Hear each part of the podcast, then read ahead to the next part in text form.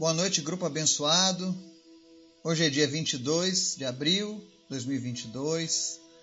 Estamos aqui juntos mais uma vez no nosso estudo bíblico, estudando a palavra do Senhor. E hoje em especial, estamos dando continuidade ao nosso estudo acerca da área de libertação, como entender melhor essa questão espiritual do mal, como nos defender como trabalharmos essa questão espiritual para que a gente não seja manipulado pelo nosso inimigo. Então, durante esses dias, nós estaremos falando sobre momentos da Bíblia onde Jesus confrontou o diabo, o nosso adversário, os espíritos malignos, né? Como ele tratou isso e o que ele nos ensina acerca desse assunto. Para que não sejamos ignorantes acerca dessas coisas eu quero aproveitar também para avisar aqueles que moram próximos aqui da minha cidade, Luiz Eduardo Magalhães. No dia 14 de maio, nós teremos a nossa primeira conferência evangelística, onde nós estaremos falando sobre o desafio de evangelizar na pós-pandemia. O mundo mudou, a sociedade mudou, mas as necessidades, a falta de Jesus continua e nós precisamos suprir essa, essa questão. Nós fomos chamados para atender essa demanda na nossa geração, é uma responsabilidade nossa. Então, nós estaremos falando sobre esse assunto. Se você tem o desejo de aprender a evangelizar, como compartilhar o evangelho, aprender dicas, técnicas de como levar a palavra de Deus, então esse tipo de conferência vai ser para você. Eu lembro que quando eu comecei a andar nos caminhos do Senhor, eu sempre tive esse desejo de falar de Jesus para as pessoas, mas nunca tive alguém que parasse e me ensinasse como fazer, como começar. Graças a Deus que eu sempre fui curioso. Então eu sempre busquei por conta própria meios de levar o evangelho. E hoje nós estamos aqui neste grupo. Amém? Então vai ser muito bom. Se você tem o desejo de aprender mais, por favor, me mande mensagem no privado. Você que mora aqui perto, você que mora aqui na Bahia, o convite está em aberto. Antes da gente começar o estudo de hoje, eu quero convidar você para a gente estar orando. Amém? Pai, muito obrigado por tudo que o Senhor tem feito, pela tua graça, pelo teu cuidado, pelo teu Espírito Santo, Pai que todos os dias tem nos fortalecido, tem nos enchido da tua presença. Senhor Jesus, obrigado pelas respostas às nossas orações.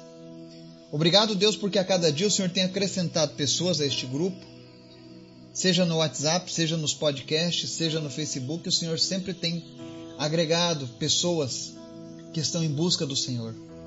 E eu te agradeço, Deus, por cada uma dessas vidas. Que em nome de Jesus todos possam crescer, todos possam ter a plena certeza da salvação em Ti, Jesus.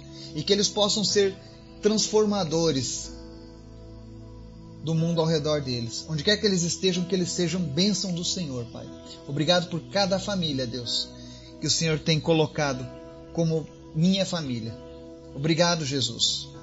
Mas nessa noite eu quero te apresentar, Senhor, aqueles que estão enfermos, e pedir que o Senhor esteja agora trazendo cura. Cura, meu Deus, aqueles que sofrem de enxaqueca, Covid, câncer, problemas cardíacos, dores na coluna, em nome de Jesus. Vem trazendo cura para essas pessoas. Em especial, Senhor, nós queremos te apresentar a vida do Lucas de Brito.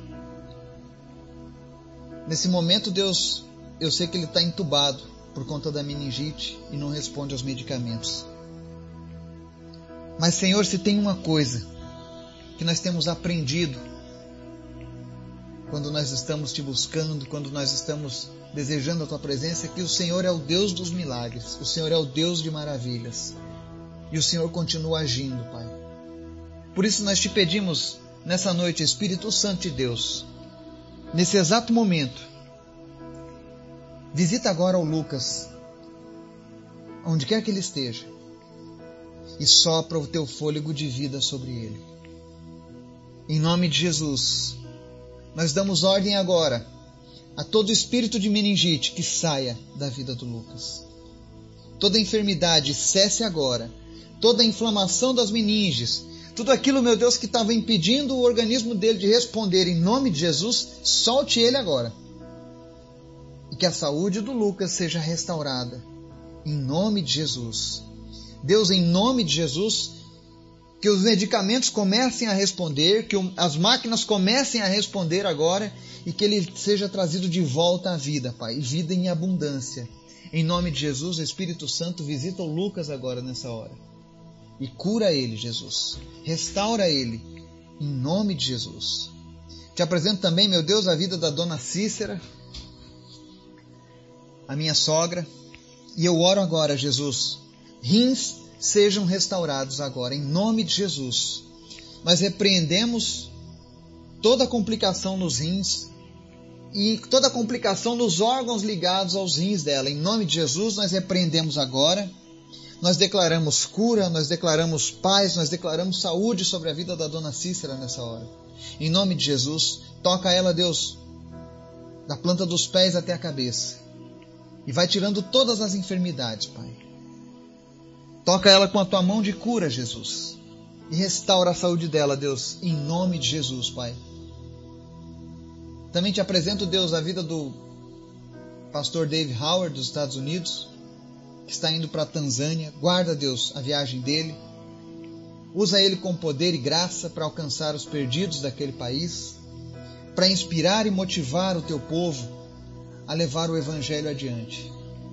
Providencia, Deus, todos os recursos necessários, guarda a vida, guarda a família, guarda os negócios do teu filho. Protege ele, Deus, na ida e na volta, em nome de Jesus. Visita, Deus, os missionários que dedicam suas vidas a levar o teu evangelho, a tua palavra, nos quatro cantos desse planeta. E supre eles em todas as suas necessidades, Pai. Aqueles que estão abatidos, cansados, desesperados nos países onde há perseguição, em nome de Jesus, Deus, eu oro para que eles sejam animados, levantados, emocionalmente supridos, que eles saibam que eles não estão sozinhos, mas que existe um povo santo aqui no nosso país que está orando e intercedendo por eles, Pai. Obrigado, Deus, por levantar homens e mulheres para alcançarem essa geração. Obrigado por tudo, Jesus. Nós te amamos. Nós queremos mais de ti. E nessa noite nós te pedimos, Espírito Santo, cria em nós a identidade dos céus, que nós venhamos a entender, ó Pai, o teu poder, a tua autoridade, o teu chamado, e que venhamos a fazer a diferença. Fala conosco através da tua palavra, Senhor, em nome de Jesus. Amém. Seguindo o nosso tema sobre libertação, hoje eu vou trazer uma indagação para a gente refletir. Quem pode trabalhar com libertação? Quem tem poder para expulsar o mal? Os espíritos malignos, os demônios, né? Muitas pessoas fazem essa pergunta. Às vezes eu falo, convido alguém para participar de um trabalho de libertação. Ah, não, eu não tenho esse dom, eu não tenho esse chamado, isso não é para mim, eu não fui treinado, eu não fui preparado. Mas hoje nós vamos ver quem é que pode fazer isso. E eu tenho certeza que você vai se surpreender com isso, amém? Para isso nós vamos ler dois textos. Primeiro está lá em Marcos 3, dos versos 13 ao 15, diz assim: Jesus subiu ao monte e chamou a si aqueles que ele quis, os quais vieram para junto dele. Escolheu doze designando os apóstolos para que estivessem com ele, os enviasse a pregar, tivessem autoridade para expulsar demônios. Então nós vemos aqui no nosso primeiro texto Jesus chamando os seus apóstolos, né? E ele os capacita para o quê? Expulsarem demônios. Então, se Jesus capacita os seus apóstolos para expulsarem, com autoridade para expulsar demônios, é porque existem demônios, existem espíritos malignos, anjos caídos. E eles, com certeza, causam muito mal à humanidade.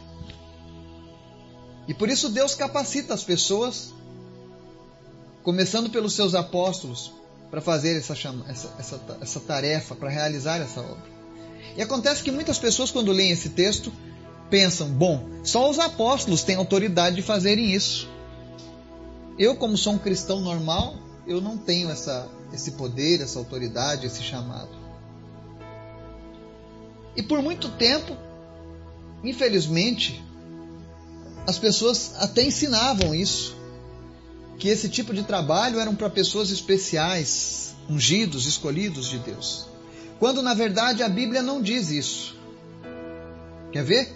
Lucas capítulo 10, no verso 1 diz assim: Depois disso o Senhor designou outros setenta e dois e os enviou dois a dois adiante dele, a todas as cidades e lugares para onde ele estava prestes a ir. Deus chamou primeiro os doze e depois Deus designou mais setenta e dois que não eram apóstolos, mas eram enviados para fazer a obra do Senhor, como eu e você. E qual é o resultado de Deus ter chamado esses 72? Versos 17 a 20 diz o seguinte: Os 72 voltaram alegres e disseram: Senhor, até os demônios se submetem a nós em teu nome. E ele respondeu: Eu vi Satanás caindo do céu como relâmpago. Eu dei a vocês autoridade para pisarem sobre cobras e escorpiões e sobre todo o poder do inimigo. Nada lhes fará dano. Contudo, alegrem-se, não porque os espíritos se submetem a vocês, mas porque seus nomes estão escritos nos céus. Amém? Essa passagem ela é muito forte, muito poderosa. Primeiro porque ela mostra que Jesus concede autoridade para os seus servos a única premissa básica para você receber a autoridade de Jesus é entregar a vida a Ele, ter uma aliança com Ele, ter um relacionamento com Ele. Esse é o primeiro passo. Feito isso, o Senhor ele derrama sobre nós da sua autoridade. Várias vezes eu, eu tenho falado sobre a autoridade de Jesus. E aqui nós vemos que os 72 foram enviados para todas as cidades e lugares onde Jesus passaria. Mas eles retornam alegres, dizendo que até os demônios se submetiam a eles. Você vê que no, no verso 1, Deus, Jesus não está dizendo, olha, estou designando vocês para expulsarem os demônios em toda a cidade. Não. Apenas comissionou eles para esse chamado. E acontece que todas as vezes que nós saímos para levar a palavra de Deus, vez ou outra nós estaremos enfrentando o inimigo como os discípulos enfrentaram lá naquele momento. Eu posso dizer a vocês que em 18 anos servindo a Cristo, várias vezes eu estive frente a frente com o inimigo. Várias vezes eu pude contemplar a autoridade de Jesus fazendo os demônios se submeterem. Porque o interessante é que os demônios se submetem aos discípulos, sim, mas em nome de Jesus. Se você tentar fazer isso no teu nome, você vai passar vergonha. É necessária a autoridade que vem do alto. E Jesus conhece a autoridade que vem dele. Há uma passagem na Bíblia aonde os filhos de um sacerdote judaico viram Paulo expulsando demônios e eles tentaram fazer o mesmo e acabaram tomando uma surra. Os endemoniados bateram neles. E a Bíblia relata que aqueles homens diziam: Eu te expulso em nome do Jesus que Paulo prega. e nada acontecia. Primeiro, os demônios pensavam: Bom, Jesus a gente sabe quem é, Paulo a gente já viu, mas vocês, uh -uh. vocês não possuem nenhuma autoridade, vocês não estão ligados a eles. Então é necessário que nós estejamos relacionados com Jesus. Se você é um cristão e tem a sua vida relacionada com Jesus. Você é amigo de Jesus, você é filho de Jesus, você entregou sua vida para Ele, a autoridade dele está sobre você. Se algum dia você estiver diante de uma situação, não tenha medo. Simplesmente use a autoridade de Jesus e mande o inimigo sair, mande o mal sair. Eu sei de pessoas que dentro das suas casas ouvem vozes, enxergam vultos, barulhos estranhos. E por favor, eu não quero desmerecer os psicólogos e os psicanalistas. O meu pastor é um psicanalista e muito bom, por sinal. Mas existem certas manifestações que são espirituais. E apenas de um jeito espiritual você consegue se livrar delas.